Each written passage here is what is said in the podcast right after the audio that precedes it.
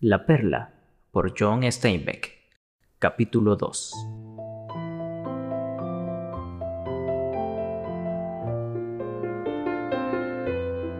La ciudad ocupaba un ancho estuario, alineando sus edificios de fachadas amarillentas a lo largo de la playa, sobre lo que ya hacían las canoas blancas y azules que procedían de Nayarit, embarcaciones que durante siglos se venían recubriendo con una materia impermeable cuyo secreto de fabricación había estado siempre en poder de la gente pescadora.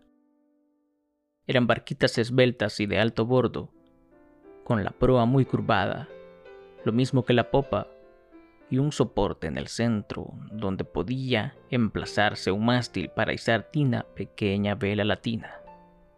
La playa era de arena dorada, pero al borde del agua se veía sustituida por un amontonamiento de algas y conchas. Los cangrejos desprendían burbujas y removían el fondo moviéndose en sus agujeros de arena y entre las rocas pequeñas langostas entraban y salían continuamente de sus cavernas. El fondo del mar abundaba en seres que nadaban, se arrastraban o simplemente vegetaban. Las parduzcas algas oscilaban a impulsos de débiles corrientes y las verdes hierbas submarinas se alzaban como caballeras, mientras pequeños caballos de mar se adherían a sus largas hebras. Manchados botetes, los peces venenosos, se escondían en el fondo de aquel césped y los polícromos cangrejos nadadores pasaban sobre ellos una y otra vez. En la playa los perros y cerdos hambrientos de la ciudad buscaban incansables algún pez muerto o algún pájaro marino que hubiera arribado con la plea mar. Aunque la mañana estaba tan solo iniciada, ya se había levantado la bruma engañosa. El aire incierto aumentaba algunas cosas y levantaba otras sobre el horizonte del golfo, de tal manera que todos los panoramas eran irreales y no podía darse crédito a la vista. Mar y tierra tenían las firmes claridades y la vaguedad confusa de un sueño. A esto podría deberse que la gente del Golfo creyese en las cosas del espíritu y de la imaginación, pero no confiase en sus ojos acerca de distancias, trazado de contornos o cualquier exactitud óptica. Al otro lado del estuario se veía clara y telescópicamente definido un bosquecillo de mangles mientras que otro igual a su lado no era más que una difusa mancha negra. Parte de la playa opuesta desaparecía tras un telón brillante con aspecto de agua. No había certeza en la visión ni prueba de que lo visto estuviese allí o no. La gente del Golfo suponía que en todas partes ocurría igual, y no les parecía extraño. Una bruma cobriza se apoyaba en el agua y el cálido sol matutino martillaba sobre ella y la hacía vibrar cegadora. Las chozas de los pescadores estaban a la derecha de la ciudad y las canoas abordaban la playa frente a esta zona. Quino y Juana descendieron lentamente hasta la playa y la canoa de Quino, la única cosa de valor que poseía en el mundo, era muy vieja. Su abuelo la había comprado en Nayarit, se la había legado al padre de Quino y así había llegado hasta sus manos. Era a su vez su única propiedad y su único medio de vida, pues un hombre que tenga una embarcación puede garantizar a una mujer que algo comerá. Es como un seguro contra el hambre. Cada año Kino repasaba su canoa con la materia cuyo secreto también le venía de su padre. Al llegar a la canoa acarició su proa con ternura como hacía siempre. Depositó en la arena su piedra de inmersión, su canasta y las dos cuerdas. Dobló su manta y la colocó sobre la proa. Juana puso a Coyotito sobre la manta y lo cubrió con su chal para que no le diera el sol. Estaba muy quietecito ahora, pero la inflamación de su hombro había proseguido cuello arriba hasta la oreja y tenía toda la cara enrojecida y con un aspecto febril. Juan entró unos pasos en el agua y recogió un puñado de brosa submarina, hizo con ella una pelota y la aplicó en el hombro de su hijo. Remedio tan bueno como cualquier otro, y probablemente mejor que el que el doctor había prescrito. Solo tenía el inconveniente de ser demasiado sencillo y de no costar nada. Los dolores de estómago no habían empezado aún. ¿Acaso Juana había sorbido el veneno a tiempo, pero no así sus preocupaciones por su primogénito? Mas no había rogado por la curación directa de su hijo, sino porque le fuera posible hallar una perla con la que pagar al doctor por la curación del niño, ya que la mentalidad del pueblo es tan insustancial como los espejismos del Golfo. Quino y Juana empujaron la canoa hacia él cuando la proa flotó. Juana se embarcó mientras Quino empujaba por la popa andando tras ella hasta que flotó por entero y se estremeció al primer embate de las olas. Luego con ritmo coordinado, Juana y Quino movieron sus remos de doble pala y la canoa hendió el agua con un persistente susurro. Hacía largo rato que habían salido los otros pescadores de perlas. Al cabo de pocos momentos, Quino los distinguió bajo la bruma navegando sobre el banco de ostras. La luz se filtraba a través de las aguas del lecho en que yacían las rugosas ostras perlíferas, un lecho pedregoso y tapizado de conchas destrozadas. Este mismo banco había hecho del rey de España un gran poder europeo en años pretéritos, ayudándole a costear sus guerras y a ornar las iglesias en provecho de su alma. Ostras grises con pliegues como faldas femeninas, otras recubiertas de impávidos peces de roca y escondidas entre largos tallos vegetales, y por encima pequeños cangrejos pululando incesantemente. A un accidente estaban expuestas estas ostras que un grano de arena cayese entre los pliegues de sus músculos e irritase su carne hasta que ésta, para protegerse, recubriera el grano con una capa de suave cemento. Pero una vez empezada, el organismo no podría detener esta secreción sobre el cuerpo extraño hasta que se desprendiera en un bajamar o la ostra fuese destruida. Durante siglos los hombres habían buceado para arrancar las ostras de sus lechos y abrirlas, en busca de granos de arena recubiertos, Nubes de peces vivían desde entonces con las ostras de vueltas rotas al mar. Pero las perlas eran meros accidentes, y hallar una era suerte, un golpecito amistoso de un dios en el hombro del escogido. Quino tenía dos cuerdas, una ligada a una pesada piedra y la otra a un cesto. Se quitó camisa y pantalones y dejó el sombrero en el fondo de la canoa. El agua parecía oleaginosa. Cogió la piedra con una mano y la canasta con la otra se sentó en la borda con los pies en el agua y la piedra lo arrastró al fondo. Se alzó tras él un torbellino de burbujas y poco después el agua se aclaró y pudo ver. Por encima la superficie del agua era fuliginosa y ondulante espejo, roto aquí y allá por las quillas de las canoas. Se movía con precaución para no enturbiar el agua. Con los pies sobre la piedra que lo había sumergido, sus manos actuaban velozmente, desprendiendo ostras, unas aisladas, otras en grupos, las guardaba en el cesto y seguía buscando, afanoso. El pueblo al que Quino pertenecía había cantado todos los hechos y todas las cosas. Había ideado canciones a la pesca, al mar iracundo y al mar en calma, a la luz y a las tinieblas, al sol y a la luna.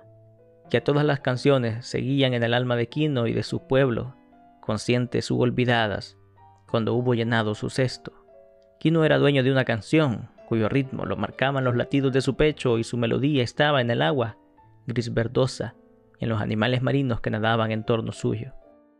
Pero en su canción se guardaba otra más recóndita, casi imperceptible pero existente, dulce, secreta, y esta canción era la de la perla posible. Pues cada molusco del oeste podía contener una perla. Las probabilidades eran escasas, pero la suerte y los dioses podían estar con él, y sabía que en la canoa Juana le ayudaba en el rito mágico, rígido el rostro y tensos los músculos para empujar a la fortuna, para arrancar la suerte de manos de los dioses, ya que la necesitaba para curar el hombro enfermo de su coyotito. Y como la necesidad era grande y el deseo mayor, la pequeña y secreta melodía de la perla posible era más fuerte que nunca. Frases enteras de su melodía se hacían oír junto a la canción eterna del fondo del mar. Quino, orgulloso de su juventud y fuerza, eran capaces de permanecer sumergido más de dos minutos sin evidente esfuerzo, y este tiempo lo empleaba hábilmente en seleccionar los moluscos mayores. Un poco a su derecha había una masa de roca verde, recubierta de ostras en cría no aptas para la pesca. Quino rodeó el amontonamiento rocoso y entonces al lado de este, bajo un pequeño reborde, vio una ostra muy grande, aislada de todos sus congéneres más jóvenes. El caparazón estaba entreabierto, pues la vieja ostra Se sentía segura bajo aquel reborde rocoso y entre los músculos de color de rosa vio un destello casi fantasmal momentos antes de que la ostra se cerrase. Su corazón aumentó el ritmo de su latir y la melodía de la perla posible inundó sus oídos. Lentamente desprendió las ostras de su lecho y la llevó con ternura a su pecho. Desprendió sus pies de la cuerda que rodeaba la pierna y su cuerpo ascendió a la superficie hasta que su negro pelo brilló a la luz del sol. Se acercó al borde de la canoa y dejó la ostra a bordo. Juana estabilizó la embarcación mientras él subía. Sus ojos de pescador brillaban excitados, pero tranquilamente tiró de las cuerdas hasta que tuvo arriba la gran piedra y la cesta de las ostras. Juana se dio cuenta de su excitación y procuró mirar a otra parte. No es bueno desear algo con excesivo fervor hay que ansiarlo, pero teniendo gran tacto en no irritar a la divinidad.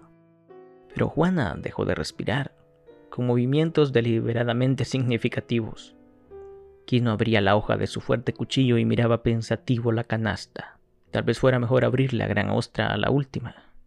Tomó del cesto uno de los menores, seccionó el músculo, rebuscó entre los pliegues carnosos y la arrojó al mar. Entonces pareció que viera la gran ostra por primera vez. Se arrodilló en el fondo de la canoa, la cogió y la examinó. Sus valvas eran relucientes y oscuras y tenían pocas adherencias. Kino vacilaba en abrirla. Sabía que lo que había visto podía ser un reflejo, un trozo de concha caído allí por casualidad o una completa ilusión. En aquel golfo de luces inciertas había más ilusiones que realidades. Pero sentía sobre sí los ojos de Juan que no sabían esperar. Puso una mano en la cabeza de Coyotito y dijo con dulzura, ábrela. Kino introdujo su cuchillo entre los bordes de caparazón. Notaba la firmeza en los músculos tensos en el interior, oponiéndose a la hoja cortante. Movió esta con destreza, el músculo se relajó y la ostra quedó abierta. Los carnosos labios saltaron desprendidos de las valvas y se replegaron, vencidos.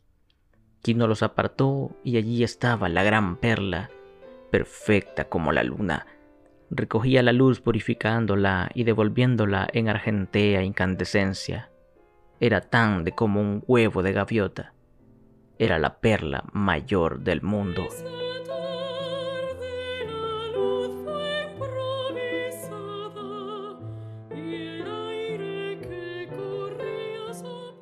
Juana respiró con dificultad y gimió un poco. Para Quino, la secreta melodía de la perla posible se hizo clara y espléndida, rica y cálida, luminosa, triunfante. En la superficie de la gran perla veía formas de ensueño.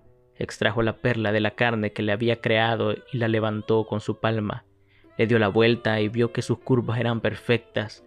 Juan se acercó a mirarla sobre la mano de él la misma mano que había golpeado la verja del doctor y en las que las heridas en los nudillos se habían vuelto grisáceas por efecto del agua salada. Instintivamente Juana se acercó a Coyotito que dormía sobre la manta de su padre. Levantó el amasijo de hierbas húmedas y miró su hombro. ¡Quino! gritó con voz aguda. Él dejó de mirar la perla y vio que la hinchazón remitía en el hombro del pequeño, que el veneno huía de su cuerpo. Entonces el puño de Quino se cerró sobre la perla y la emoción se adueñó de él. Echó la cabeza atrás y lanzó un alarido. Los ojos le giraban en las órbitas y su cuerpo estaba rígido. Los hombres de las demás canoas levantaron los ojos asombrados y metiendo los remos en el mar se dirigieron hacia la canoa de Quino.